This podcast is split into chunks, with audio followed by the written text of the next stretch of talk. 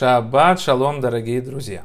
С вами Равин Каплан, и мы сегодня поговорим о недельных главах Торы Бегар Бехукатай.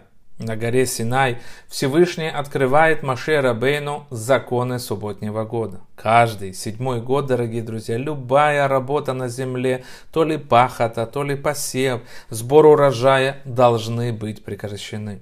А урожай – предоставлен в пользу любому живому существу.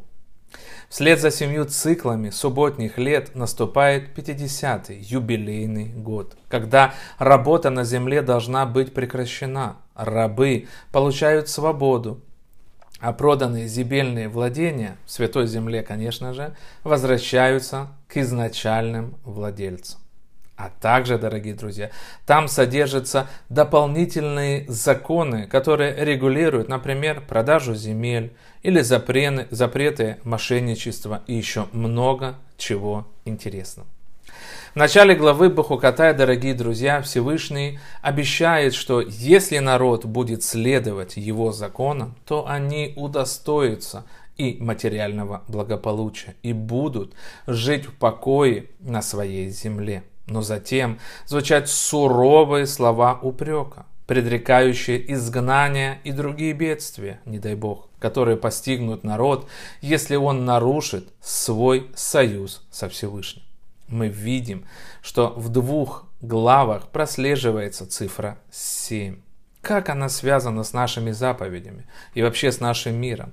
Давайте попробуем разобраться. Начнем мы с вами с того, что в главе Бегар даны законы, которые выделяют особое время и указывают на его святость. Это каждый седьмой год семилетнего цикла, так сказать, освобождения, когда земля оставалась под паром и отдыхала, отпуск, так сказать, будучи безраздельной собственностью Творца. И каждый 50-й год Йовель на иврите, юбилей, когда свободу получали рабы-евреи – а наследные уделы, за исключением, конечно же, домов в городах, обнесенных стеной, возвращались своим хозяевам по своей воле, так сказать. Всевышний раздал уделы сынам Израиля, и никто другой не имел права их присваивать, поэтому они должны были получить назад. Связь двух заповедей выражалась в том, что юбилеем отмечался конец семи, семилетних циклов. Сам по себе он не считался годом такого цикла.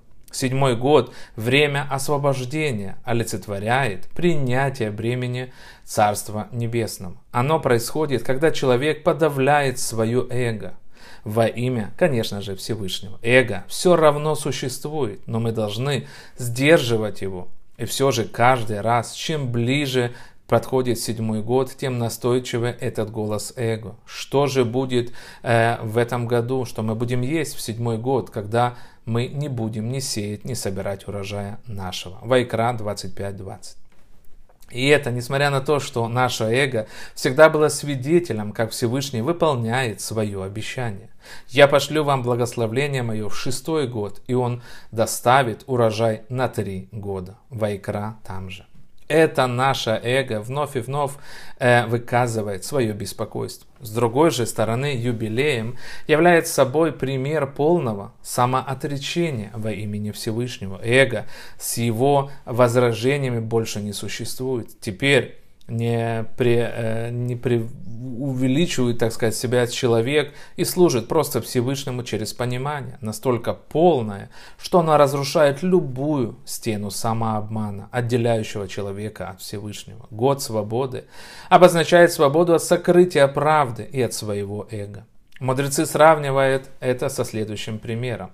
Существует два вида взаимоотношений между слугой и своим господином. Бывает слуга, истинное стремление которого стать свободным, но он продолжает служить, принимая бремя своего положения.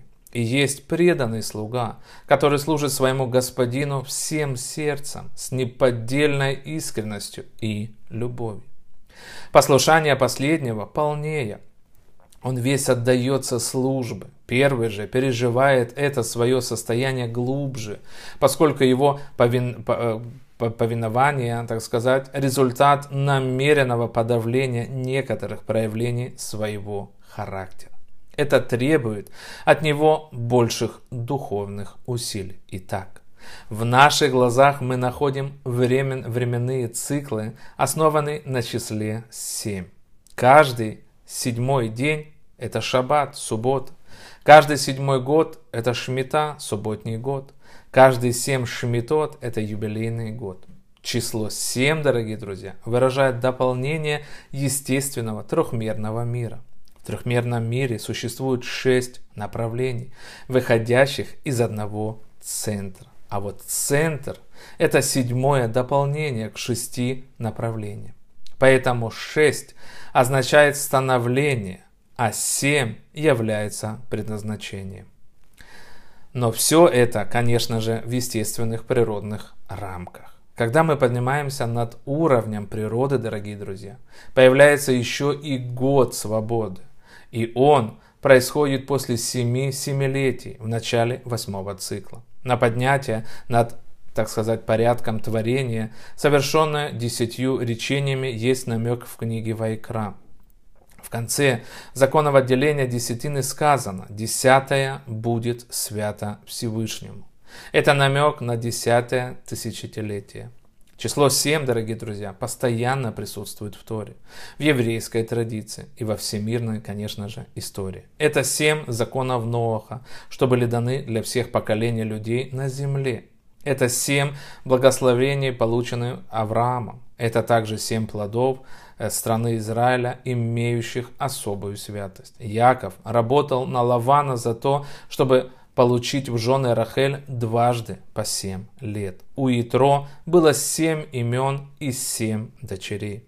Праздники Пейсах и Суккот продолжаются семь дней. Симхат Тора мы совершаем Шева Акафот, семь раз обходят Стора со свитками Торы вокруг Бимы. Семеро приходят к нам в гости и сидят с нами в суке. Авраам, Ицхак, Яков, Моше, Арон, Юсеф и Давид. Минура в храме, подобно дереву, имела семь ветвей и семь светильников. Шесть лет работают э, в стране Израиля, седьмой год Шмита, земля отдыхает. Семь мужчин поднимаются в шаббат к чтению недельного раздела Тора. Семь оборотов время следует сделать на руке, возлагая тефилин. С этим числом, дорогие друзья, также связаны семь цветов радуги, семь нот музыкальной гаммы и седьмой по счету музыкальный интервал септима. Вероятно, за всеми э, этими намеками, так сказать, скрывается нечто очень важное и глубокое. Соблюдая наши заповеди, я уверен, дорогие друзья, что мы это рано или поздно поймем в полной мере и приблизимся к нашему Творцу. Будьте здоровы, браха, вецлаха. Этого я нам всем и желаю. Шаббат шалом, ваш Равин Каплан.